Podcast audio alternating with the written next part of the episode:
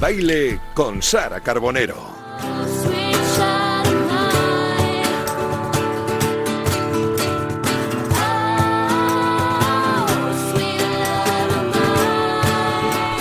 ¿Qué tal? Muy buenas tardes, queridos oyentes de Que siga el baile un jueves más. Bienvenidos una tarde más a nuestro programa.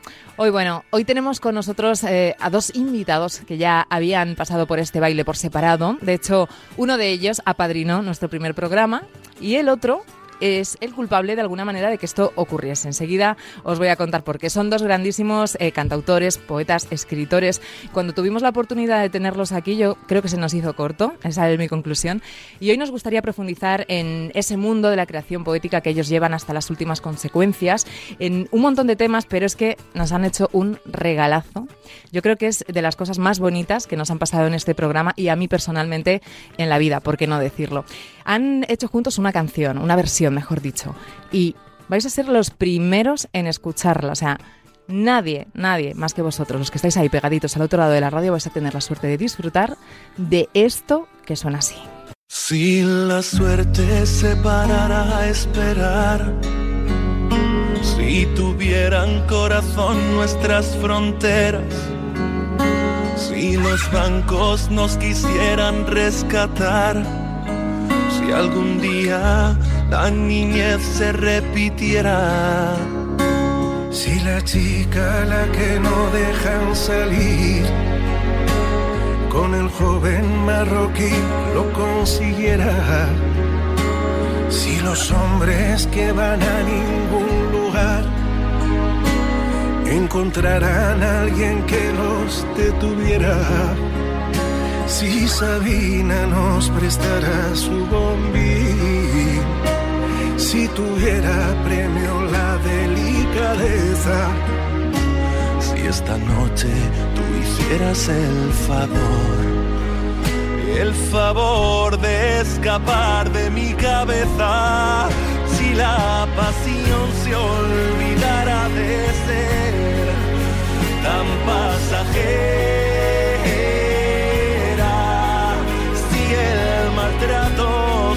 fuera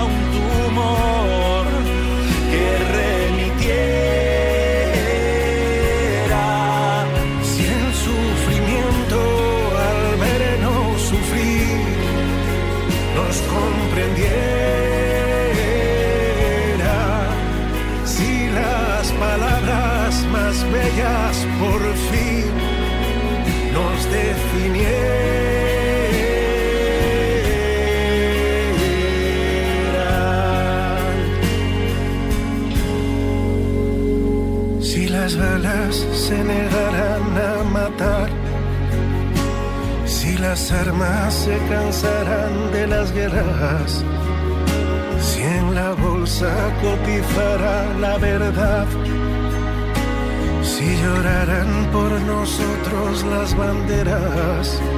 Si el chaval más inseguro de aquel bar a las tres se fuera con la camarera.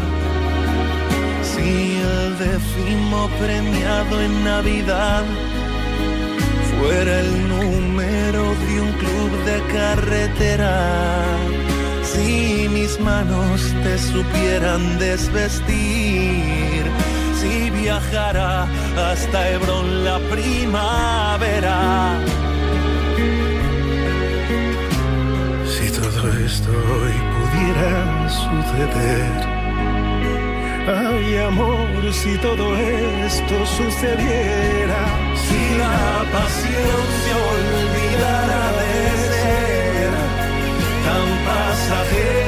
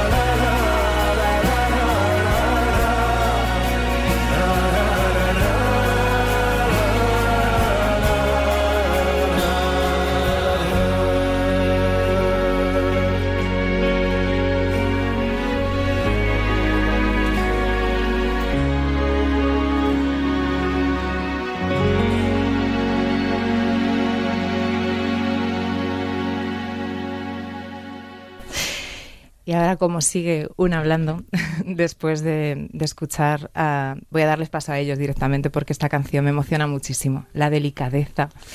Marwan Ismael Serrano, muy buenas tardes a los dos. Échame un cable. Hola, buenas tardes. Buenas tardes, Sara. Tú sabes que, bueno, quien me conoce sabe que esta canción es muy, muy especial para mí. Entonces, bueno, recibí hace unos días una llamada, un mensaje de Marwan, me contó que iban a hacer esta versión con Ismael y, y- y quería presentarla en este programa y que fuerais, como digo, que fuéramos los primeros en escucharla. Entonces, de nuevo, gracias de corazón. No, gracias a ti por, por abrirnos este espacio y, y permitirnos mostrarla por primera vez. Es la primera vez que suena eh, la canción en, en un medio, ni siquiera ha salido todavía en, en, las, en las plataformas digitales. Y, y bueno, eh, es que yo, me- yo me acuerdo de un mensaje que me mandaste hace, hace ya bastante, cuando salió este disco, eh, El viejo boxeador, hace un año y pico, y, y justo me dijiste, joder, cómo me gusta la delicadeza. Sí, te hablamos desde la, si tuviera premio, ¿no? Sí, sí, sí. Y ahí salió, ahí salió mi nombre, claro. Ay, justo, Luego me justo. gusta, esta habría que cantarla. Yo la tenía con Ismael en la cabeza desde el principio. Claro. No, os tengo que preguntar a los dos, es una gran curiosidad, cómo surge ¿no? esta, esta idea de, de hacer juntos esta maravilla de canción.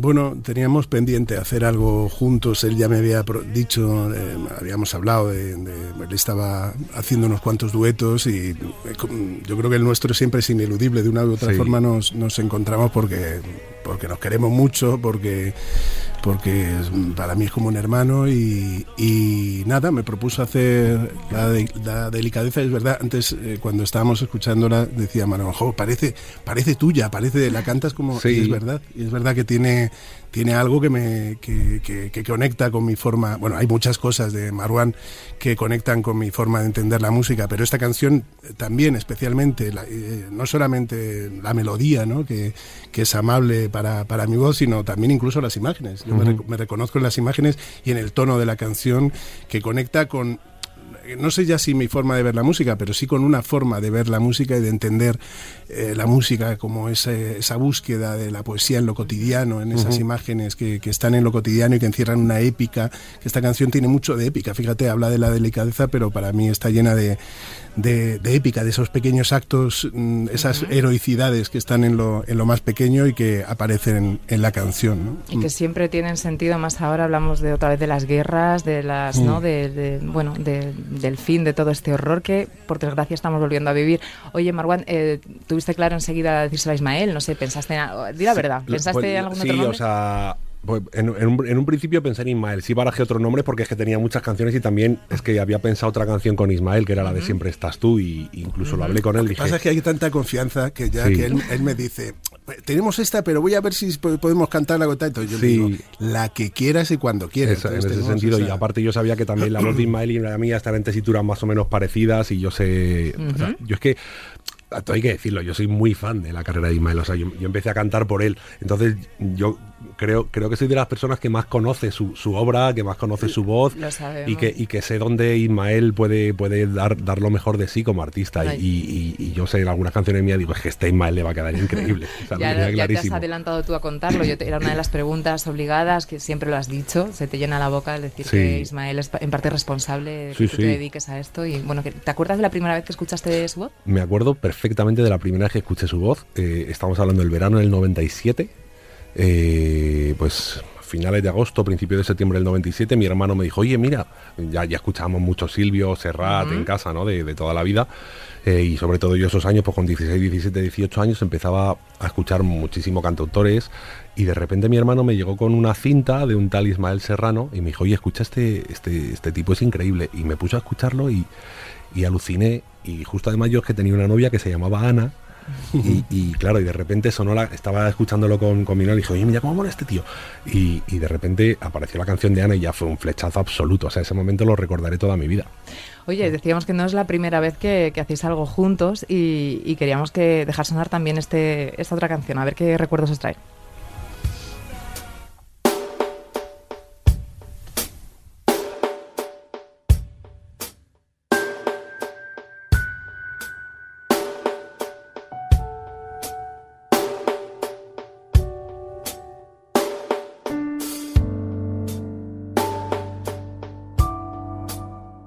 La conocí el próximo verano. Mejor no decir su nombre. Quizás hoy esté escuchando Mi alma aún estaba en boxes y a ella le pesaban tanto los abrazos que le dieron. Ninguna noche. Dando un navajazo al tiempo, tras tomar algunas copas, me jugaré un beso en su boca. Pondré bajo llave al miedo y comprobaré de nuevo que los labios del pecado abren mil veces más puertas que los besos que no has dado. Ella me hará lunizar a la hora de la siesta yo cambiaré aquellas lunas por Pues me decías antes que hace mucho tiempo que no la escuchabais, ¿es así? Sí, hace mucho también que no la cantamos. Sí, sí, es una canción bien bonita que hemos, hemos compartido también en el escenario, en Sí. Galileo, en el Price. Y, y estamos, ahora estamos analizando si habíamos, ca- habían cambiado mucho nuestras voces de entonces hasta ahora. El próximo verano. Vuestras voces no sé, pero vosotros habéis cambiado mucho desde una canción a la otra. Hombre, Marwan. sí, yo, o sea, yo creo que es muy difícil no cambiar en estos 15 años que han pasado entre una canción y la otra. Yo Eh, creo que es saludable. a ver, Sí, cambiar, sí, ¿no? sí. Necesario. Pero, o sea, yo, yo, creo que el, núcleo, sí, el núcleo, yo creo que el núcleo, los valores, la búsqueda, el, el- eh, eh, como músicos y como personas, ha, ha sido la misma, yo creo, de Sí. toda la vida, ¿no? Una sensibilidad, pero, pero sí, sí, yo he cambiado tanto desde entonces que no, que no, o sea, no, no me lo puedo creer. Sí, yo también, yo también. Sí, yo que siempre he sido muy tendente a tomarme muy en serio a mí mismo y, y yo creo que con el paso del tiempo aprendes a relativizar, aprendes sobre todo que eso, que en, en esta vida toda elección conlleva una renuncia. Yo, yo muchas veces pienso que el, el cantautor no eh, compone fundamentalmente porque no sabe renunciar, porque le cuesta mucho renunciar por el paso del tiempo, el- en el amor, en, en muchas cosas. ¿no? Yo creo que la edad y el tiempo te ayuda, te, te, te amiga con esa idea, con la amiga, de- eh, con la idea de que, de que bueno, de que, la que, que tienes que elegir ciertos caminos Sí. en la vida y que elegir un- algunos caminos hace que renuncies a algunas cosas y no pasa nada, ¿no? Y yo creo que en ese sentido, pues quizá he cambiado, no- he cambiado en el sentido de no tomármelo todo tan a la tremenda, ¿no? Ah. La última vez que estuviste aquí me acuerdo que presentabas el, eh, tu último disco y me decías que disfrutabas, pero que, que no mucho, que, que estabas nervioso, que... Sí, es increíble cuando, sobre todo, me pasó sobre todo después de la pandemia. Ahora sí, ahora lo disfruto a full, pero eh, fue muy llamativo que cuando empecé los primeros conciertos después de la pandemia, no sé si te pasó a, tu, a ti, Maru, pero a mí me pasó que me ponía en exceso nervioso, pero Así, ¿eh? Sí, sí, ¿Por pero patológicamente, ¿eh? yo creo. Y fue algo que se fue, yo creo que tenía que ver con un estrés que acumulado y tiene que ver con que sí tengo una sensación, es que después de todo lo que nos ha tocado vivir, yo he salido algo más frágil emocionalmente, sentimentalmente, y eso me ha afectado a la hora de estar en el escenario, pero... lo- lo- ah, mira, hay cosas que no cambian, dec- decía Maruán. Pues una de ellas es que la música tiene ese valor terapéutico que te ayuda a sobrellevar un poco las Hombre. dificultades. ¿no? Eso lo hemos aprendido todo, esa fuerza de, de muchos palos en los últimos años y a propósito de eso te quiero preguntar, por supuesto, Marwan, ¿tú cómo estás, corazón, con, con ese accidente y cómo, cómo pues te aquí, encuentras? Pues mira, hoy vengo la, la primera vez que salgo ya sin nada en el brazo y, y bueno, estoy emocionalmente un poco afectado como es normal porque pues, me, ha, me ha cambiado la vida de golpe. De repente tenía una gira preciosa, estaba Las tuviste que interrumpir, fire, claro, he tenido que suspender todo y, y no solo eso, sino he tenido que dejar de hacer casi todas las cosas que me gustan para estar en una cama tumbado mirando el móvil o mirando la tele todo el día, porque es que no, eh, durante este mes y medio casi no he podido ni leer. de, de- estaba, estaba un poco bloqueado emocionalmente, pero a la vez también, fíjate, ha sido un gran reencuentro conmigo y con muchas personas con las que hacía tiempo que no hablaba y, y- y- y ha sido gratificante también en algunos sentidos. Eh, o sea, lo bueno de las cosas feas es que a veces te enfrentan contigo, pero a veces también te das cuenta de lo mucho que te quiere la gente. Hombre. Y lo cierto es que he recibido una cantidad de apoyo, tanto de, de- de- de- de propios como de extraños, que, que estoy abrumado y, y muy agradecido. Y también me han ayudado muchos médicos, enfermeros, muchas muchas personas de, vamos, personal sanitario que, que no tenían por qué ayudarme, que a lo mejor estaban de vacaciones, incluso el médico volvió para operarme, etcétera, Sí. etcétera. Y eso me ha conectado con cosas muy bonitas también, pero, pero también pues mm, momentos de muchos altibajos emocionales. Sí, Sí. te leí todo esto que estás contando y, y destacabas que lo que más te había chocado era de repente ser tan dependiente, ¿no? Que pasas a ser Mm. una persona completamente Sí. que por ti mismo no, no, no puedes hacer nada, ¿no? aparte yo, yo de pequeño era una persona que tenía mucha dependencia emocional de mis padres y me sobreprotegían y de mi hermano. Y yo creo que toda mi edad adulta eh, lo que he intentado es aparentar lo contrario, ¿sabes? O como que soy capaz, soy suficiente, yo solo puedo, y de repente verme eh, totalmente dependiente y que, y, que, y que, toda esa fuerza que, constantemente quiero mostrar, ¿no? Para, para tapar mis agujeros y mis carencias y mis cosas emocionales, pues de repente la vida me ha puesto, me ha hecho arrodillarme y decir, tío, ríndete, tranquilo, que, y, y, déjate ayudar por la gente, ¿no? Y, y, lo cierto es que es muy bonito también dejarse ayudar porque yo me paso la vida ayudando a la gente y, y, está, y yo creo... Y verme vulnerable, ¿no? No, es que está guay eso, es, eh, eh, guay en el sentido de que, que, seamos conscientes de que todos en esta vida vamos a ser en algún momento dependientes. Totalmente. Que eso nos va a ayudar a la hora de entender la dependencia, la discapacidad, eh, la diferencia uh -huh. en muchos aspectos, ¿no? Que, que eso es, es como que hay que tenerlo siempre eh, en cuenta, ¿no? que en algún momento de nuestra vida vamos a ser dependientes. ¿no? Claro. Y ahí tan important, son tan importantes las relaciones personales ¿no? que vamos sí. construyendo y volviendo al tema de la canción y al título, me apetece muchísimo preguntaros por esa delicadeza que hoy eh, escasea y, y, si la consideráis muy necesaria en, por todo esto que estamos diciendo, ¿no? Uh -huh. en, en, en, esa sensibilidad que vosotros tenéis por bandera, pero que por desgracia no abunda. ¿Hasta qué punto es importante esa delicadeza? Pues ahí la, la acabas de decir tú, o sea, por desgracia no abunda. O sea, vivimos yo creo que unos momentos de la historia especialmente muy impersonal todo, ¿no? Sí, muy impersonal y como unos momentos muy hostiles eh, para la ternura. Si os fijáis, hay un embrutecimiento bestial en los medios, hay un embrutecimiento bestial en la empresa, hay un embrutecimiento bestial en la política.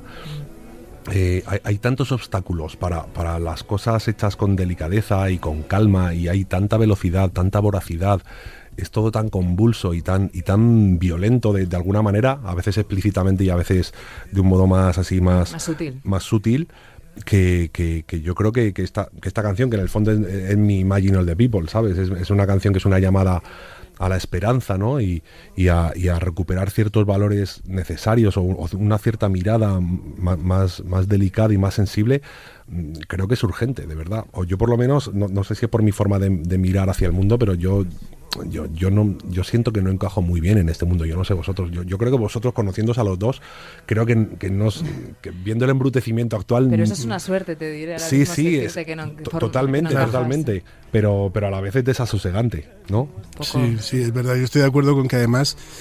Eh, mostrar eso, esa, esa mirada hacia la de, delicadeza y demás, a veces se puede, se puede interpretar Vivimos en un mundo tan hostil, como dice Marwan, que se puede interpretar hasta como una impostura, ¿sabes? Es como hay como una suerte de cinismo que nos impide no ya solo mostrar nuestros sentimientos, nuestras emociones y nuestra vulnerabilidad, sino sobre todo también consider considerar la del otro, ¿sabes? Hay como una mirada de recelo mm. permanente al otro, ¿no? Esa, y se habla de eso, ¿no? Es que eh, buenista, se dice buenista sí, como, como, como, un insulto, ¿no? Sí. Como bueno, es que eso es lo tratar último. de ser bueno en la vida y, y, y ser no, amable y con los demás, solidario, se ve como se ve como una impostura siempre, hay como un recelo, como una, una suerte de incredulidad que, que, yo creo que tiene que ver con, pues, con un modelo de vida y una, que y una hemos, mirada. que hemos normalizado ya una, sí, ¿no? una sí, y, y, en vuestro mundo en concreto, en el mundo música, ahí ¿Cómo vamos? De, de delicadeza, de competi no sé, competitividad. Ismael y yo siempre teníamos una risa que siempre decíamos,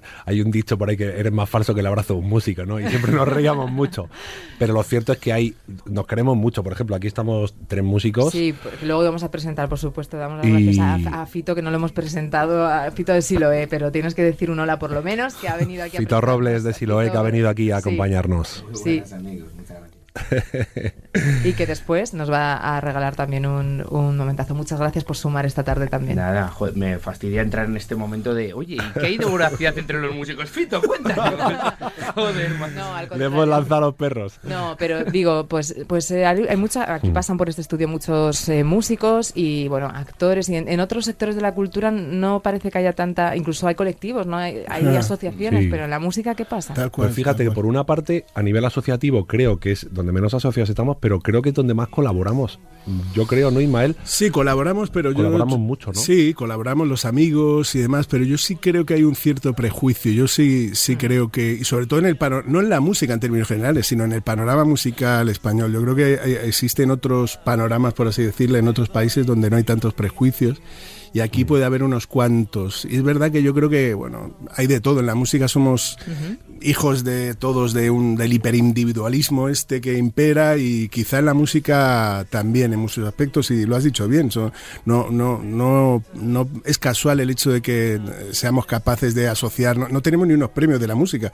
Los actores y las actrices, la gente del cine tiene no sé cuántos premios que fundamentalmente para lo que sirven es para, para, hacer piña, animarse a hacer piña, hacer piña, verse, reconocerse, animarse, admirar el trabajo del otro y nosotros somos hemos sido incapaces hasta de organizar unos premios para nosotros. Eso, estaría muy bien. Para mirarnos los unos a los otros. Pero lo cierto, Ismael, es que o sea, yo después de haber vivido también el mundo poético, Ah, no, ya, me, parece que, vamos, que es cainita. Qué gloria, ¿no? Cainita al extremo. me parece que el mundo de la música es, vamos, o sea, es, hay una no, a ver, hermandad pura. No, no, no, no hay, no hay, no hay, no es una competencia hostil, no hay hostilidad entre los músicos, hay de hecho, respeto yo y, y, yo una siento, familia en el fondo, Sí, ¿no? sí, sí, pero, pero hay un punto de que cada uno va a su bola, eso sí, sí, da esa. Pero a lo mejor ¿no? eh, puede ser eso más posible por, lo, por el, el, tiempo que vivimos o por, o por el o por el, en la música en sí. Sí, bueno, tiene que ver también con que bueno, no lo sé, tiene que ver, el, los actores han sido capaces de combatir su precariedad de, de, otra forma. Nosotros es que nos hemos instalado en esa precariedad y la combatimos. Yo, no Me sé, encanta yo que Marwan coja las riendas de la Perdona, entrevista. Sara, cuando que estoy aquí. Maruán Carbonero aquí dirigiendo. Marwan Carbonero, di que sí. Mira, una de las acepciones en la RAE para la delicadeza, a mí que me encanta muchísimo, me gusta muchísimo, mejor dicho, la semántica, dice atención y exquisito miramiento con las personas o las cosas, en las obras o en las palabras, que es en realidad lo que hacéis vosotros con cada canción, con esas letras tan trabajadas, tan profundas. Yo quería preguntaros, ¿qué se diferencia, ¿en qué se diferencia un cantautor a, a un músico que no lo es?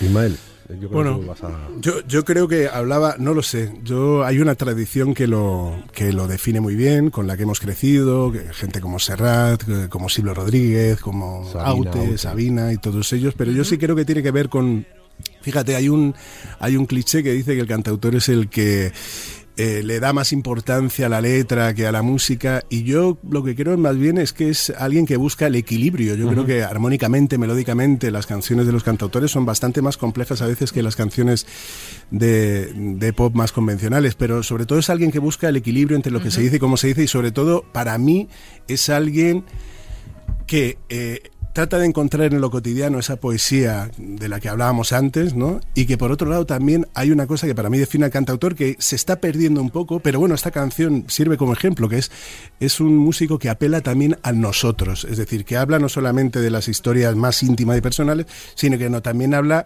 de los paisajes compartidos, de los anhelos compartidos, como es el caso de la, de la delicadeza, ¿no? Que habla del nosotros, de esas cosas que nos O unen. sea, no tienen por qué tener eso peor musicalidad necesariamente, ¿no? Que hay gente que piensa que queda menos Sí. redonda, la- lo cuidáis igualmente. Claro, sí, de hecho, si, si lo piensas, en muchas ocasiones estas canciones nacen con una guitarra y una voz o un piano y una voz y así se quedan para siempre en muchas Sí. ocasiones y así son defendidas. Con lo cual, si esa canción no tuviese sobre todo una riqueza melódica, eh, no, no- no se podría sostener, yo creo. Entonces yo, yo sí pienso que, que la canción de autor, evidentemente hay, hay, hay muchos músicos y hay músicos que, que se lo trabajan más y músicos que se lo trabajan menos, pero creo que, que las músicas están súper elaboradas. en Eh, quiero que me contestéis los dos porque Ismael sí que ha hecho referencia a esto, pero es una curiosidad que yo tengo si esta constante búsqueda poética atiende más a lo que decía antes Ismael, a una necesidad personal o, o, bueno, un recurso literario. Mm, En vuestro caso, tú ya me has respondido antes, pero ¿crees que es una que no tenéis otra manera de, de decir Sí. las cosas?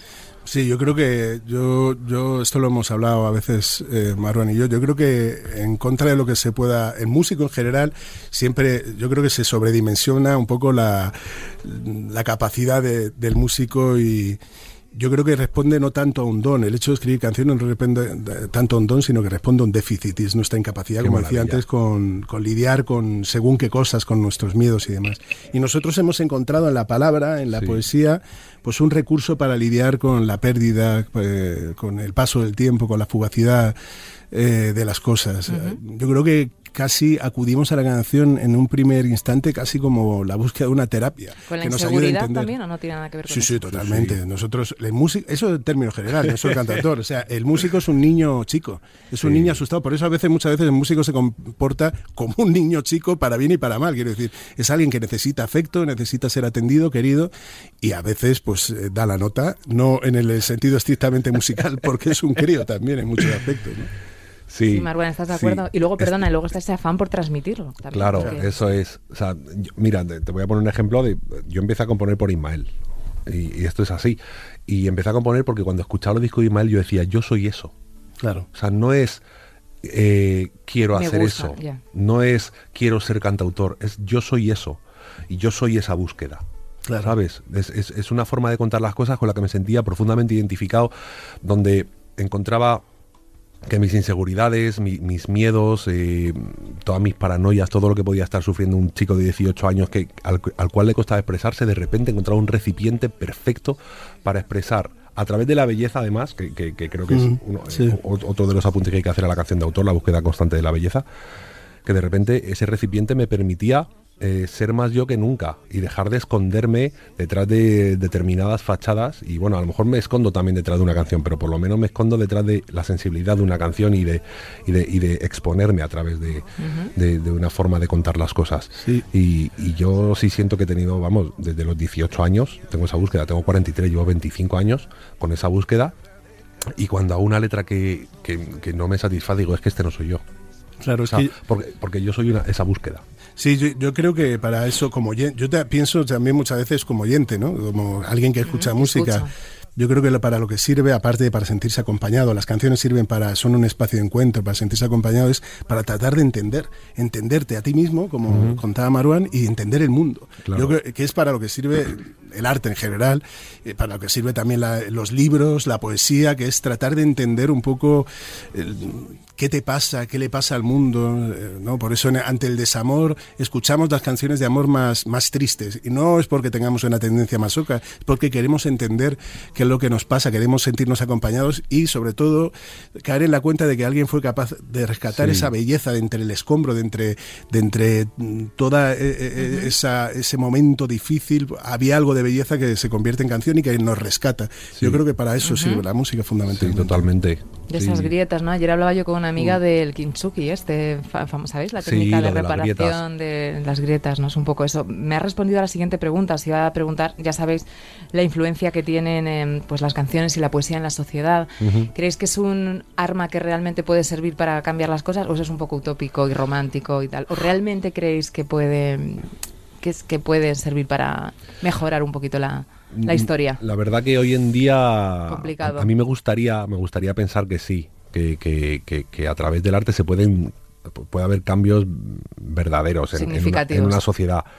No sé si es posible, o sea, creo, creo que puedes encender y, eh, una llama en, una parte de la población o en, una cierta audiencia, ¿no? aquellos que, se acerquen a tus canciones, pero no sé si, si puede llegar a aglutinar tanto, tanto poder una, una canción hoy en día. Yo creo que hace 30, 40 años quizás sí. O sea, yo creo que tiene poder, evidentemente, pero no sé si el poder de cambiar el mundo como, como hace 30 o 40 años. Es que, es que también vivimos unos tiempos tan individualistas que, incluso a través de las canciones es difícil unir las conciencias. No, no, solamente eso, sino que es difícil trascender la propia comunidad.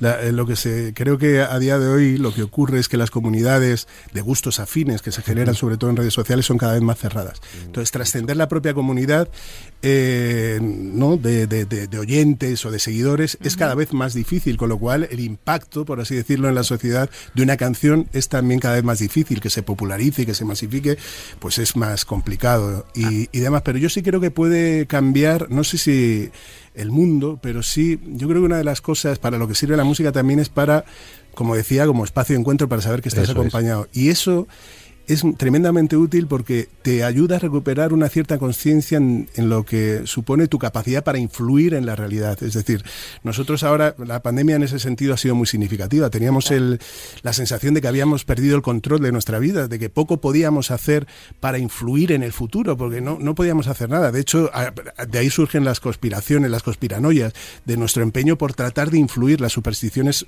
surgen de eso, de queremos influir en un futuro que no podemos. Y las canciones, al, al conectar a generar vínculos, a generar comunidad, nos hace pensar que, joder, no estoy solo. Con lo cual sí puedo cambiar mi realidad, sí puedo cambiar desde lo cotidiano, desde lo más íntimo, claro, en, el pequeño ámbito de nuestras vidas, pero bueno, eso sumado, sumado y sumado, pues genera un gran cambio también. Es mucho. Sí, bueno, también, también es verdad que hay que decirlo, Ismael, por ejemplo, tiene, tiene unos cuantos himnos generacionales, como Papá, contame otra vez, y yo creo que son canciones que se han influido verdaderamente en, muchísima gente. Pero es verdad que a día de hoy eh, se echan un poco en falta o por lo menos yo he hecho en falta esos himnos, ¿sabes? Tan, tan contundentes como en los años 70, 80, 90, ¿sabes? Solo, un himno, solo puntualizar. Hay un himno, por ejemplo, La Puerta Violeta. Es un himno, ¿por qué? Porque, porque, es el, eh, porque cuenta el relato de una generación y, de, y sobre todo de las mujeres que a día de hoy están protagonizando ese relato. Entonces, se puede, con dificultad, pero aún surgen canciones que sí cambian las cosas. Yo creo que ese tipo de canciones cambian las cosas en tanto en cuanto a muchas mujeres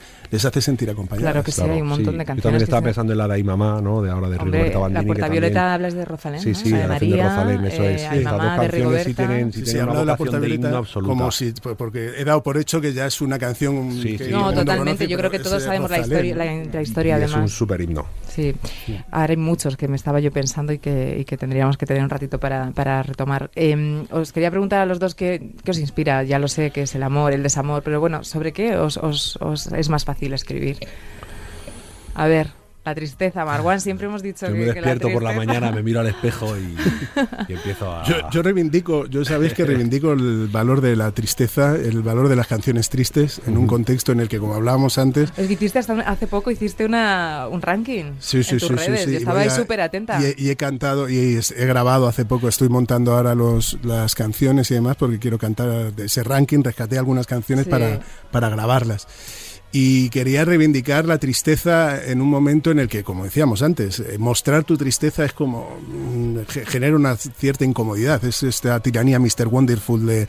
¿Estás triste? Pues no estés triste. No, Sí, hombre, no, la, déjame. la psicología positiva esta de ahora hace Sí un poco pero, de. sí, pero déjame transitar el duelo con la calma que merece, porque si no salimos averiados. Y en ese sentido, transitar el duelo es, es inspirador, por, por así decirlo, y de ahí surgen canciones que tienen que ver con, con la tristeza, pero no con el afán de quedarse en las tristezas, sino sobre todo con el afán de superarla, ¿no? de canalizarla, Sí, en ese caso yo también hago muchas canciones tristes, pero lo cierto es que yo creo que tú también, Ismael, escribimos algo que nos conmueve, en definitiva, Claro, ¿no? sí, sí, y era- nos conmueven sí. cosas, yo que sé, pues una canción a tu hija o una canción a un familiar, como Sí, mi canción a mi padre, Claro o la canción a mi madre, o cualquier cosa. Todo, todo aquello que, que te conmueve profundamente y que te remueve, que en nuestro caso es mucho, y es muy, es muy sencillo, la verdad, pues, pues es, es susceptible de, de- de terminar siendo una, una canción. Y, o todo aquello que nos provoca desconcierto, que también son muchas cosas. ¿Y componéis en cualquier lugar o vosotros sois de los que, como dicen, que te pillen la inspiración y las musas trabajando o no? ¿De repente tenéis alguna mm, rutina para componer? Me interesa saber. ¿Os metéis, os encerráis en algún sitio? ¿Cómo, cómo hacéis? Sí, yo, yo es de las pocas cosas que sé hacer solo, eh, que es componer. eh, y es verdad que eh, compongo mucho por la noche, es- pero para mí las canciones, yo, yo cuando me, para mí lo más importante cuando me siento a escribir es sobre qué, qué- qué quiero contar. O sea, y eso es algo que, que va madurando. ¿Tú siempre lo traes de antemano, Ismael, pensado que quieres Sí. contar? Sí, yo me siento, cuando yo me siento es porque necesito contar algo. Es una idea que viene sobrevolando y que, que se, encuentra, se encuentra conmigo en ese momento. Es como un hallazgo, es como cuando yo me, me detengo para que esa idea se pose y se convierta en canción. Necesito estar solo y, y suele ser por la noche. Yo creo que fundamentalmente que porque hay una cuestión atávica en el cerebro y hace que por la noche se exacerban los miedos y es como que hay una cierta sensibilidad, como que uno se siente más expuesto y salen las canciones. Es la sensación que tengo. Yo suelo componer así Sí. de noche siempre. Yo también compongo muchísimo de noche, eh, aunque bueno, también, también compongo de día. Eh, fíjate, yo tengo varias búsquedas. Por una parte tengo esa búsqueda de, de repente decir, oye, es que me está pasando esto desde un lugar muy consciente y trato de volcarlo, pero son canciones, canciones que generalmente mm, tengo que remarlas un poco más, ¿no? que, que salen más por transpiración que por inspiración.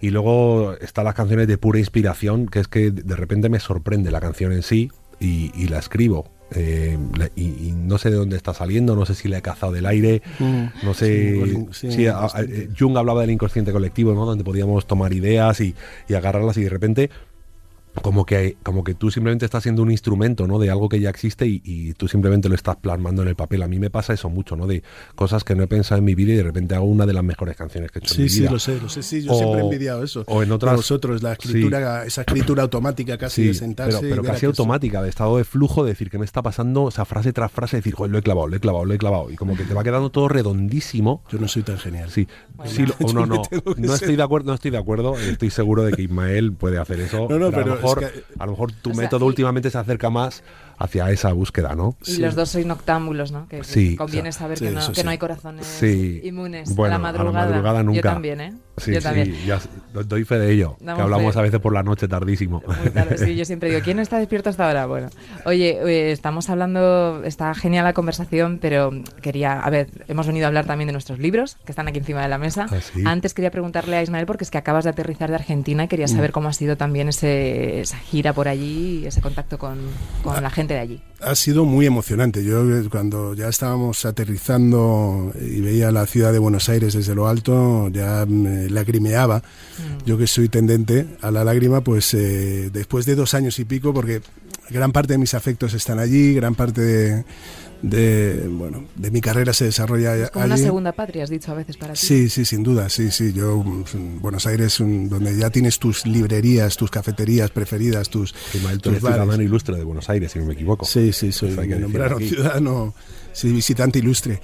Y, y la verdad es que bien, bien, fue, fue muy emocionante y fue también impactante porque, claro, es, eh, te encuentras con amigos y es encontrarte con el relato que ya conoces, pero que cuando te lo dicen a la cara y tal, el relato de la pandemia, que allí eh, pues es duro, es más duro que aquí, ¿no? Es la realidad en Latinoamérica en muchos aspectos pues es mucho más dura, es difícil y la pandemia ha, ha sido muy difícil, sobre todo para gente que se dedica también a la música y demás, que se ha sentido muy desamparada y bueno, pero ha sido muy emocionante. Sobre todo también reencontrarse con el público, volver a cantar y volver a hacer planes, de, de- como un poco, mm, volver un poco a la- esa cierta normalidad de, de pensar que dentro de poco vamos a volver ahora. Sí, no, en junio. Te Sí. iba a preguntar, ahora sigues con Seremos por España, que también tenemos Sí. ganas de tenerte por aquí, y en junio Sí. vuelves para allá. Sí, me voy a Chile, voy a estar en Chile, en Argentina, Uruguay, y la verdad es que con ganas de recorrer todo aquello. Nosotros siempre, yo siempre a- a- a- para mí la esencia del oficio también es esa, echarme la guitarra al hombro y recorrer, no ya solo estar en las grandes ciudades, Buenos Aires, Chile, sino que vamos a hacer un recorrido, vamos a ir a, a Talca, a Valparaíso, eh, iremos bueno. a Concepción, en Chile y luego mm, bastantes ciudades, eh, Tucumán, en Argentina, bueno, un recorrido bastante intenso, sí. Oye, y tú, Marwan, estabas eh, ni más ni menos que llenando Nueva York. Estabas a tope Sí, y pasó este accidente que hemos comentado. ¿Cuándo tiene, tienes previsto volver prontito? Pues sí, y lo voy a anunciar aquí por primera Venga, vez. Eh, el, el 4 de junio, que quedan nada, pues 3-4 semanas, voy a voy a regresar a los escenarios con, un, con un concierto, a ver, a ver, a ver cómo estoy de energías, pero estar bien en las fiestas de Aluche, precisamente, que es mi barrio. Qué buena noticia. que me han llamado para hacer uno de los conciertos principales de las fiestas y claro, pues una, es una de las alegrías de mi vida. O sea, después, después del peor momento de mi vida, por decir así, que he estado, pues llevo un mes y pico ahí muy encerrado y pues de repente creo que voy a tener una liberación y una es una fecha muy bonita. La verdad, tengo unos mí. amigos de Toledo que me preguntan si vas a poder buscar otra fecha para, para Pues ir ahí. sí, sí, porque acabo de suspender el concierto y, y tengo muchas ganas de volver, la verdad. A todas partes, espero volver porque, porque a mí lo que más me gusta es salir a cantar. Oye, ¿cómo es el público? Los dos habéis estado en, en Latinoamérica o en América. ¿Qué diferencia hay con el público así español? ¿Qué, qué sentís? ¿Qué diferencias? Bueno, es un público muy, muy intenso, no sé, yo creo que ¿no? sí, es, es, eh, son conciertos muy intensos, la, viva, la, la música se vive de manera apasionada. eh, y, y yo creo que, bueno, todo se vive de manera apasionada, quizá por la precariedad con la que se vive en muchos aspectos y la música quizá sea una válvula de escape para, eh, para poder sobrellevar otro tipo de dificultades y así te lo hacen sentir. Y hay como también hay un respeto a la tradición Sí. Del cantautor, ¿no? Es eso que te llamen maestro en según qué lugares, ¿no? Y te Uno- tengan como en, en consideración es, es bonito también, ¿no? Sí, no sé si a ti te pasa, Ismael, que uno tiene la sensación de que en España eh, la música tiene un poco más que ver con el ocio Mm. Sí. y en, y en Latinoamérica la música tiene un poquito más que ver con la cultura. Y nosotros, viniendo de la tradición que venimos, pues eso nos, Pero sobre nos- todo nos gusta mucho. También El gente respeto, incluso ¿no? que viene del respeto por la canción, la tradición popular, que- la canción popular, o sea, no, no se trata de, o sea, es, es, eh, que, que está conectada con el folclore. Antes cuando preguntábamos, ¿qué es un cantautor? Pues mira, los- la tradición de los cantautores tiene que ver también con el folclore tradicional, ¿no? Porque Víctor Jara, Atahualpa Yupanqui, Violeta Parras, Claro. lo que son, incluso Silvio Rodríguez, que se llamaba Nueva Trova Cubana, son como renovadores del folclore tradicional y el folclore allí es algo, es un género muy vivo, muy popular, muy de verdad. Arraigado, ¿no? Es que Sí, y, y es, y es real, o sea, en, en, en Argentina, en los pueblos sigue habiendo una peña donde se hace folclore y la maestra canta y el que tiene el garaje toca el bombo legüero y el no sé qué toca la guitarra y escriben canciones que hablan del pueblo y no sé qué. Y, y- y esa, esa, esa, esa forma en la que se vive la música en lo cotidiano, yo creo que eso se traslada también a cómo nos, nos reciben a nosotros y con el afecto y con el cariño con el que nos reciben. Sí. Dices, Marwan, que aquí lo relacionamos mucho con el ocio, pero lo hemos pasado todos fatal cuando no ha habido conciertos y Sí. ahora este reencuentro de nuevo con la gente y en lo que se supone una normalidad. eh, ¿tú, ¿Quién pensáis que lo necesita más, el artista o, la, o, el, o el público? Porque yo creo que ahora sí la gente mm, lo vive de otra manera. Sí, Mm, sí, yo, se yo de- emociona y, yo desde y lo valoramos. Desde, desde la pandemia hasta ahora, Sí, ¿qué notáis? mi, mi sensación sí ha sido que, que los conciertos eran especialmente intensos. Mm. El- en, en la, en la forma de expresarse de la gente, como que al principio los do- las dos, tres primeras canciones la gente está como contenida y de repente se desata la gente a pesar de llevar mascarilla, yo no sé si... si- De no poder moverse vivido de la así. silla, A pesar de no poder moverse, de, de repente yo, yo notaba como, como una necesidad de, de- de soltar esas emociones que tanto tiempo habíamos tenido sujetas, ¿no? O, o- o que, o esos dientes que habíamos tenido tan apretados, no aguantando tanto, de repente esas dos horas eh, de concierto creo que han sido más liberadoras que nunca. A mí me pasó, el primer concierto que, que vi después de muchos meses de, de pandemia fue uno de Andrés Suárez. Y te juro que es que yo, lagrimones y cantando las canciones como un loco, de- por, por lo liberador que me estaba resultando aquello. Y, y en ese momento entendí lo que, le, lo que le pasaba a la gente en mis conciertos también. Y, y, joder, me sentí muy feliz de, de pensar que la gente le estás aportando eso que, que me, que me estaba aportando a mí Andrés en ese momento, ¿no? Que era una válvula de escape y. y- Sí, que era muy simbólico Sí, también, ¿no? Porque era como reconciliarte con... Sí. Tal cual, sí. te reconciliaba con la vida. Totalmente. Tal cual. Es que se nos ha olvidado un poco. eh, Sí, sí. Y nos han entrado, ¿os han entrado dudas en esta época de crisis de todos a vosotros personales? Sí, sí, sin duda. Yo lo, lo decía al principio de que uno ha salido más frágil emocionalmente y te cuestionas eh, muchísimas cosas porque, bueno, porque de repente te enfrentas, eh, yo creo que el confinamiento tenía mucho también, nos obligaba a mirarnos a nosotros mismos mucho, ¿no? La convivencia, uno a veces también escribe canciones para eludir la convivencia con uno mismo, ¿no? Por eso a lo mejor el músico está en permanente gira, porque, para no encontrarse con uno mismo. Y, y convengamos que estar parado te pone ante el espejo y te hace te hace, pero por otro lado, o sea, te, te hace dudar, te hace entender que hay lo que es importante y lo que no. Yo, por ejemplo, para mí la música es muy importante, es, es, algo que me da la vida y que es, pero no es lo más importante. O sea, hay muchas cosas, o sea, yo, creo, yo quiero ser feliz cuando me subo a un escenario y cuando me bajo de un escenario. Yo creo que eso lo he aprendido sobre, siempre lo he tenido consciente en mi cabeza, pero sobre todo lo he aprendido también en tiempos de confinamiento. Quiero ser feliz eh, en el escenario, que lo soy, soy muy feliz en el escenario, pero también quiero ser feliz cuando me bajo. Y conozco algunos artistas que no lo son, que solo son felices en el escenario, eso es una putada. Yo, yo no quiero esa vida. No. Eh, hablando de esa vida, una pregunta que me ronda a mí, ¿es compatible la, un poco la bohemia y el mundo vuestro con la familia, la estabilidad emocional? Yo creo que sí, yo creo que sí.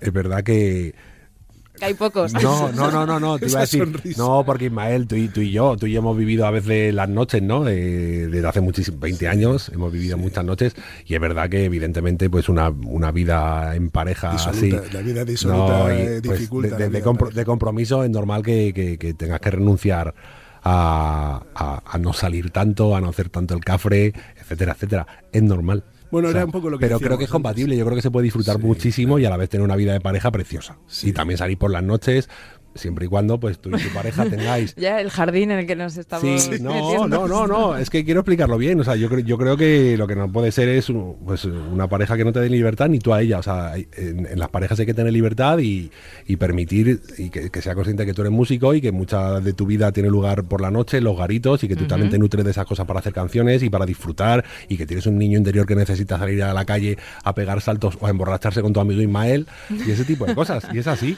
Y Sí, si- sí, pero vamos, y- no y- solo y los músicos, quiero decir, los también. músicos, el, decir, el españolista y el farmacéutico y todos. decir, Pero bueno, como pregunta por lo de los músicos, por el Sí, tema por la de la vida bohemia. bohemia. Me preguntaba más que ¿Sabes? nada por, por Sí, bueno, tiene que ver em, a lo mejor con lo que decíamos antes del niño chico, que el, el mu- el músico es especialmente un niño chico y, y- y es así como demandante y como un tanto egoísta en muchos aspectos. Sí. Bueno, y porque, perdona, yo te lo pregunto porque en el fondo yo escucho esas letras vuestras y digo, es que les tienen que estar pasando cosas, claro, continuamente, cosas súper interesantes, súper apasionantes, que son un poco incompatibles A con... veces- Pero, veces tiramos pero de nos disco pasa- duro. pero nos pasan a todos. esa- Tiráis de- No, pero nos pasan a todos, porque quien la escucha también la recibe como propia. Ojo. o sea, Verdad, eso es Nosotros verdad. lo, lo que pasa es que damos la cara, pero el que lo escucha por dentro lo está pensando mientras diciendo, uy, la de cosas que me pasan y no se lo digo a nadie, o lo vivo conmigo y demás. Eso Nos pasan a todos, todos nos enamoramos varias veces al día, a lo mejor todos nos pasan eh, muchas cosas, todos vivimos con nuestras contradicciones y con nuestras dudas.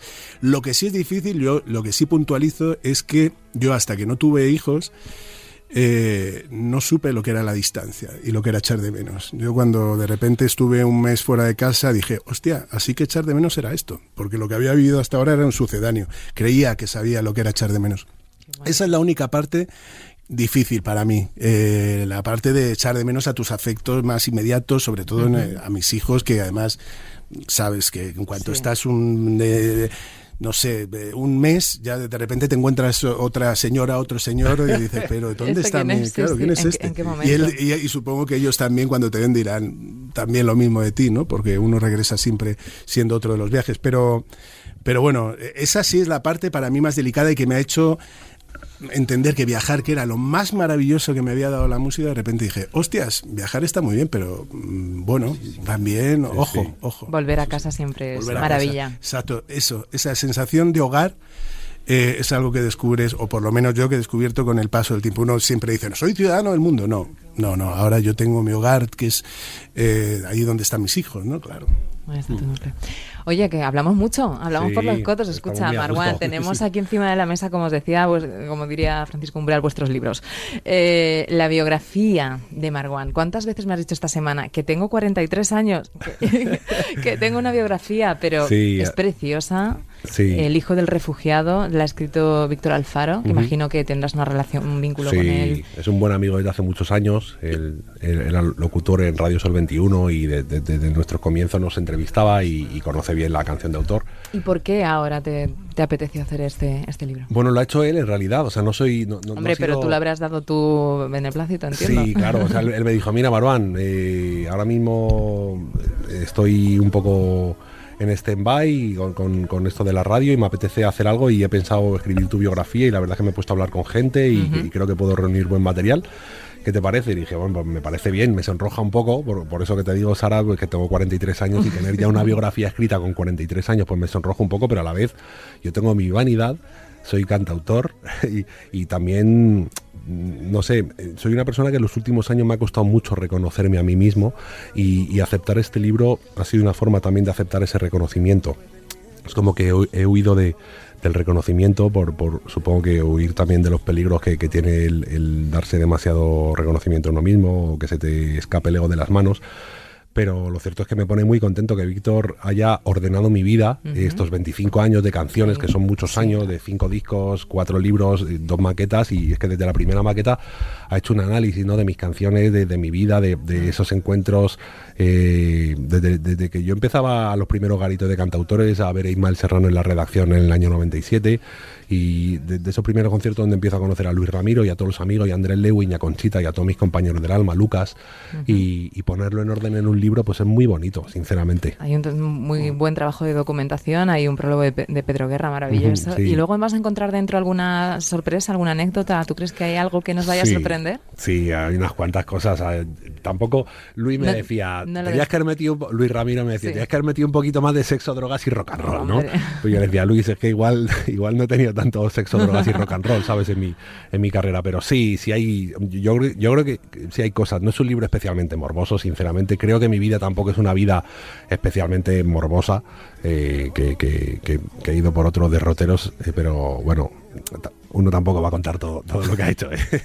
Pero algunas cosas sí, yo creo que sí le va a sorprender a la gente, algunas cosas, sí. Bueno, yo creo que ya tener Sobre una, todo secretos ten- de muchas tener canciones. una biografía que ya eres una- un hombre serio, eh, te Sí. da un tal. ¿Tú, Ismael, qué opinas de, mm, no, no lo habrás podido leer todavía. No, no lo he podido leer. Digo, pero, no, que no, pero te apetece. parece que Marwan tiene un historión, ¿no? Claro, entonces, pero sin duda alguna, son ya muchos años y sobre todo también es lo que él decía, ponerlo negro sobre blanco es también el reconocimiento de una trayectoria y de una...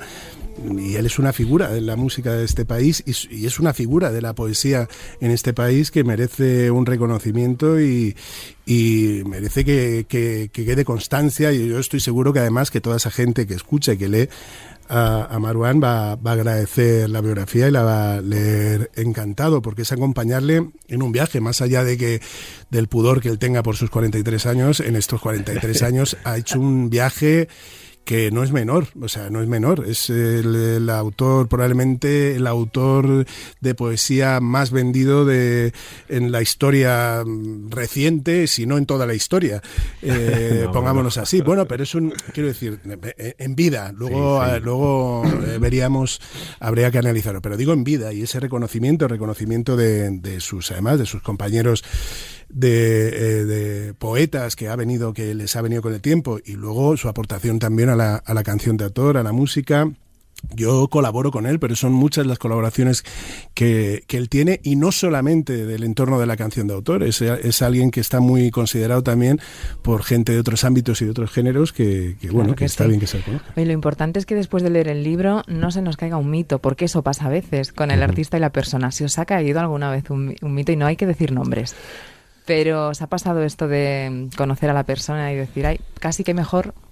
Hace, yo en el anterior libro, en, en Los Amores Imparables, hice un sí, poema. tienes un poema, nunca conozcas nunca, a, nunca conozcas a un artista. artista. Porque, porque yo creo que todos idealizamos ¿no? a los artistas y, y hay una cita en ese, en ese poema que dice, cuidado, cuidado si te acercas mucho a tus ídolos que al tocarlos te dejan el dorado en las manos, ¿no? Sí. Que a lo mejor no, no es oro todo lo que brilla y a veces hay que quedarse con la obra del artista y a lo mejor no tanto con, con cómo es como persona o con, o, con, o con cómo ha sido tu contacto con él, porque a lo mejor es una persona maravillosa y tú has tenido un contacto que no ha sido Sí. tan, tan maravilloso, ¿no? Eh, y Yo- bueno, en algunas ocasiones yo sí he conocido gente que ha dicho, joder, pues la verdad es que no me ha caído bien. Pero no, pero también, también siendo artista lo relativizas y, Claro. y seguro que yo le he parecido un gili, un gili a alguien en algún momento porque a lo mejor estaba cansado después de un concierto y no me apetecía firmar. Porque las expectativas son muy altas a veces. Eso ¿no? es. Sí, muy yo creo, altas. yo creo que hay que ser, yo creo que uno es benevolente con el otro porque espera Claro. que lo sean con uno y porque t- uno tiene el derecho a tener, a ser gilipollas un día. Y seguramente yo haya O sido, varios. o varios, y yo haya tenido malos días en los que no me apetezca Sí. eh, según qué cosas o en los que inevitablemente eh, he tratado no como debía a la gente, ¿no? Yo procuro siempre tratar bien a todo el mundo y ser amable y estupendo, pero no, no sale siempre y, y entonces como yo reivindico ese derecho a ser gilipollas de vez en cuando, solo de vez en cuando, pues entonces se lo otorgo a los demás. Dicho lo cual, a mí, fíjate, cuando hablaba antes de... A, a mí no tanto que me decepcionase, porque eso, digo, "Bah, puede haber tenido un mal día y un mal día lo tiene cualquiera, sino más bien lo que me ha llamado la atención es eso, por ejemplo, cuando- lo que decía antes, eh, no, no decepcionado, sino entristecido, en el sentido de que he conocido artistas que yo he querido mucho y cuando se han bajado del escenario, que ya avisaba Enrique Urquijo cuando decía lo de cómo Al explicar que me vuelvo vulgar al al bajarme de cada escenario, pues hay alguno que se ha vuelto en exceso vulgar y sobre todo me ha dado la sensación de que, de que, de que solo era feliz en el escenario y que no dejaba de interpretar un cierto papel aun cuando Sí. se bajaba, ¿no? Yo creo que hay que saberse bajar del escenario también. Yo creo que es verdad que en, en el escenario a veces uno interpreta, uno es uno, pero también interpreta un cierto papel de estrella rutilante y demás y lejana, intocable a veces y, y Sí. cuando se han bajado del escenario seguía siendo esa estrella eh, a veces también rompiendo una lanza, perdona que te corte Ismael, rompiendo una lanza a favor de esta gente, a, veces la gente tampoco les deja bajar- bajarse del escenario. ¿Sabes lo que te quiero decir? Si te Sí, siguen tratando yo- todo el rato como un dios, Ya, pero es por eso, sí, yo eso lo sé porque lo he visto también, eso también lo he visto, sí, que hay como... Sí, pero sí, sí, totalmente. Pero hay que saber bajarse. Yo creo que tiene que ver también en cómo así. También depende cómo hayas crecido, cómo haya Claro. sido tu éxito, cómo te hayan educado, lo que haya, las experiencias que te hayan tocado vivir. Tiene que ver también con la vulnerabilidad, con la fragilidad. Por lo general, esa gente que endiosada y que actúa como, como endiosada permanentemente es gente frágil. claro, Eh, totalmente. A mí me lo parece. Y se ¿no? esconde Sí. tras ese personaje. Claro. Oye, y también tenemos que comentar el, el, eh, tu libro, tu cancionero, Ismael, esta maravilla de, de de letras desde 1997 hasta 2022, otros 25 años. eh, Tenéis un montón de cosas en, Sí, sí. en común y con un prólogo maravilloso que no sé quién lo habrá escrito por ahí. No, lleno de nombres, de, pues está Marwan, está Luis, Luis Eduardo Aute, hablábamos antes de amigos como Ana Pastor, Manuel Javois, bueno, eh, ¿te han cabido aquí todas las canciones de, estos 25 años? Sí, han cabido todas las que están editadas. Había muchas, hay unas cuantas que quizá no están editadas. Incluso he recogido algunas canciones infantiles que escribí, que escribí en su momento, canciones que escribí para, para alguna película. Eh, cosas que, que, no son tan fáciles de encontrar. Creo que he hecho un repaso y sobre todo también he hecho un repaso eh, incluso he revisado alguna, la vigencia de algunas canciones, ¿no? Hablaba de las contradicciones y de cómo uno a veces se equivoca y demás. Bueno, yo creo que hay canciones que, que que crecen de manera diferente y que se cantan desde otra mirada. Incluso la propia, hablábamos de Papá cuenta otra vez, ¿no? Cuando empezaba a cantarla, la cantaba como un hijo que le reprocha a su padre y ahora la canto como un padre que trata de encontrar un relato que contarle a su hijo para que, su, para que sus hijos le puedan decir, cuéntame otra vez, ¿no? Entonces, yo creo que las canciones se revisan, se cantan a veces desde otra manera y no pasa nada por, por asumirlo y yo creo que ese ejercicio es el que he hecho a la hora de recopilar todas estas canciones. Hay algunos comentarios a pie de, a pie de canción, a pie de página, que, que, también dan algunas señales con, con, respecto hacia dónde han viajado o de dónde nacieron las canciones para que encontrarle sentido a estas alturas. ¿no? El abierto así al azar y fíjate, ¿sabes qué canción ha aparecido? Ana. Qué casualidad. Oye, chicos, ¿qué esperáis que pase con, la delicadeza? Venga, con esta canción que va a salir, que no lo hemos dicho, el miércoles 11 de mayo. Ya va a poder escucharla todo el mundo. ¿Y qué, esperáis que, ocurra? Pues ¿Qué os gustaría? sobre todo emocionar a la gente, ¿no? Esa, que, que que, esta obra que compuse yo y que he compartido con uno de, mis grandes amigos, pues, pues emociona a la gente, porque Ismael y yo no, hemos consagrado nuestra vida a eso, a tratar de emocionarnos y de emocionar a través de las canciones. Eh, para mí es lo más importante. Yo agradezco tanto, y, sobre todo en estos tiempos ¿no? de pandemia o pospandemia, eh, agradezco tanto una obra, un, cuadro, un libro, un poema, una película que me emocione, me parece un, algo tan bonito que cruzar esa, no sé, cruzar, cruzar esa frontera y, lograr despertar una emoción en el, en el oyente o en, la persona que se acerca a la canción, me parece que es, que es el, el, único objetivo más allá de, de, cualquier otro, ¿no? y si no, que nos quiten lo bailado. Claro. Si no, que no lo hemos pasado haciéndola y lo bien que lo pasaremos cantándola, pero sí, sobre todo eso, que la gente eh, se emocione, que se va a emocionar y que, y que comparta, bueno, pues eso es lo que decíamos, de ojalá, la, ¿para qué sirve la música? Para sentirse menos solo, pues ojalá esta canción le haga sentir menos sola a, la, gente. Claro que sí, que se emocionen como nos vamos a emocionar nosotros en un, ya mismo, porque eh, yo os voy a pedir que, la, que nos la toquéis un, un poquito a, a todos los oyentes nos vamos con muy buenas noticias, Marwan. No sabía que ya tan pronto te vamos a volver a ver en Aluche. No sé cuántas entradas, cuántos podemos ir ahí a ver. Pues mira, os voy a contar que va a ser un concierto gratuito en la fiesta de Aluche, con lo cual espero que haya miles, miles de personas, fiesta de barrio y creo que va a ser muy bonito. Aparte es en el auditorio donde yo o sea, jugaba de pequeño porque mi madre vive a 100 metros de ese auditorio, con lo cual es en el Parque Aluche y ahí ese 4 de junio vamos a hacer ese concierto. Yo tampoco sabía si tan pronto iba a estar preparado para el concierto y lo, y lo voy a comprobar ese día porque voy un poco voy a ir un poco justito, pero bueno, quedando un mes eh, o un poquito menos, Seguro yo, que sí. yo, creo que voy a llegar con ganas y nada, haré preparación física para, para llegar en condiciones. Claro que sí. Y tú, Ismael, pues mañana mismo, viernes, Tolosa, tengo aquí apuntado Santurci, Burgos, Murcia, Albacete, Alicante, Price, 10 y 11 de junio. A ver si esta vez podemos ir, podemos ir y luego pues ya te vas a, a Chile, pero bueno, digo con ganas también, ¿no? De, sí, sí, con muchas ganas de, con inmerso en la gira. Eh, además, los conciertos del Price van a ser también muy bonitos, van a ser diferentes. Celebro 25 años, voy a invitar a unos cuantos amigos a cantar. Eh, entre ellos. Eh, ¿Vas a invitar? a la invitación forma. Mira, a ver si, mira, a ver si puedes. Tú mira tu agenda. Mi agenda ahora mismo ya sabes que solo tengo el 4 de junio ocupado, con lo cual me temo que voy a estar. Esto es el 10 y el 11. Sí, sí. Y nada, no, con ganas, con sí, con, con ganas de, de, subirme al escenario y, y cantar, sí. Bueno, chicos, pues de verdad es que llevamos una hora larga eh, hablando y, nada, pues vamos a poner el colofón con esa. ¿Os parece? ¿Os atrevéis? Porque sé que la habéis tocado mucho juntos, ¿no? No. No ha habido ocasión. Fuimos al estudio, la, practicamos unas cuantas veces y a cantarla.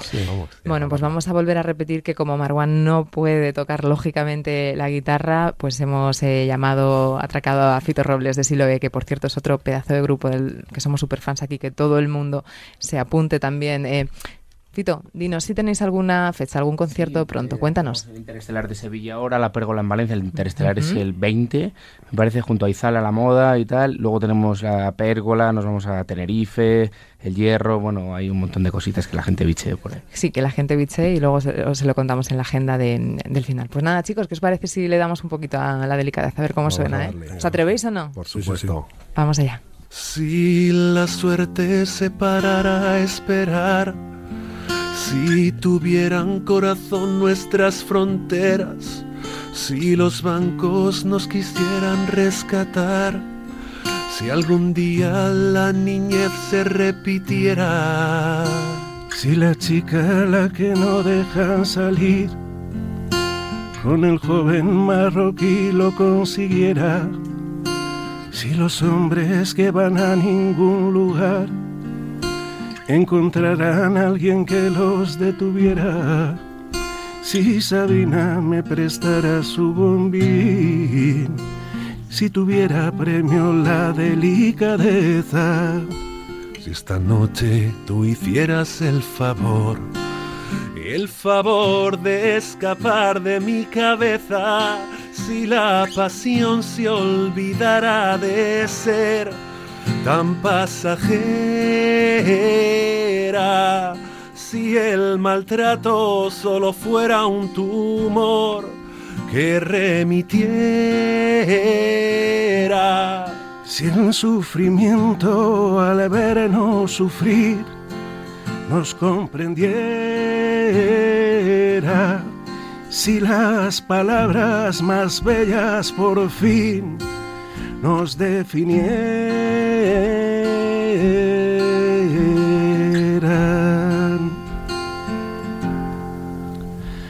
Si las balas se negaran a matar, si las armas se cansaran de las guerras, si la bolsa cotizara la verdad, si lloraran por nosotros las banderas, Si el chaval más inseguro de aquel bar a las tres se fuera con la camarera, si el décimo premiado en Navidad fuera el número de un club de carretera, si mis manos te supieran desvestir, si viajara hasta Hebrón la primavera. Si todo esto hoy pudiera suceder. Ay amor, si todo esto sucediera, si la pasión se olvidara de ser tan pasajera, si el maltrato solo fuera un tumor que remitiera, si el sufrimiento al vernos sufrir nos comprendiera, si las palabras más bellas por fin nos definieran. La, ra, ra,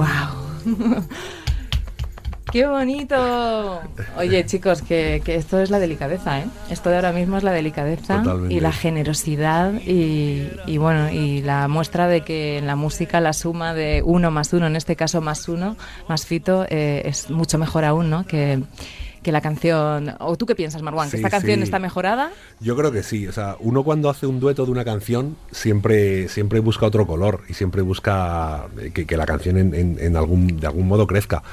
Y bueno, todos saben que, a mí la body mal me vuelve loco y yo creo que para esta canción es ideal. Bueno chicos, pues nada, ha sido un verdadero lujo, un placer teneros aquí. Yo creo que puedo ser ahora mismo una de las personas más envidiadas de este país, sin exagerar, ¿eh? por teneros a, los dos en este estudio. El lujo es nuestro, Sara, de verdad, gracias por recibirnos y por, por dejarnos eh, estrenar la canción, es estreno mundial, además. Sí, yo creo que hablamos mucho y, y yo eh, conecto mucho con con vosotros, ¿no? Como digo yo, con la gente sentipensante y tal, pero yo creo que vosotros no podéis ser conscientes al 100% de lo que de lo que hacéis, de lo que nos emocionáis, de lo que transmitís, de lo que nos ayudáis y bueno, de, lo, de la magia que, que, traéis por cada sitio que vais. Muchísimas gracias. Gracias, a vosotros. Bueno, sabe Marwan que a mí me gusta mm, despedirme con una con una con unas letras y no son mías, pero mira, yo he hecho un mix aquí de unas frases que me gustan. Os las voy a leer. Dice un día de estos, tendré que abrazarte más fuerte, no vaya a ser que te me vueles, igual que la pena en un bar. Comprobarás que todas las cosas que no hacemos después son esas mismas cosas que echarás de menos. Recibiré postales del extranjero, tiernas y ajadas, besos, recuerdos. ¿Cómo están todos? Te echo de menos. ¿Cómo pasa el tiempo? Vértigo, que el mundo pare, que corto se me hace el viaje. ¿Me escucharás? ¿Me buscarás cuando me pierda y no señale el norte la estrella polar? Pues nada, yo esto para deciros que yo siempre voy a recordar este momento, esta tarde y, esta magia que, y este regalazo, porque de verdad que es un regalazo que penséis en, mí y en este programa para presentar esta canción. Sí, un placer enorme, Sara. Os quiero mucho a los dos y a ti también, Fito Robles. Te acabo de conocer, pero de verdad, que viva, que viva, pues eso, los corazones bonitos y el buenismo. Que viva el buenismo. Me encanta, a partir de ahora, buenismo es bien, buenismo es bien. Que siga siempre el baile. Si las armas se cansarán de las guerras, si en la bolsa cotizará la verdad, si llorarán por nosotros las banderas, si el chaval más inseguro de aquel bar a las tres se fuera con la camarera el décimo premiado en Navidad fuera el número de un club de carretera, si mis manos te supieran desvestir, si viajara hasta Hebrón la primavera. Si todo esto hoy pudiera suceder Ay, amor, si todo esto sucediera, si la pasión se olvidara de ser tan pasajera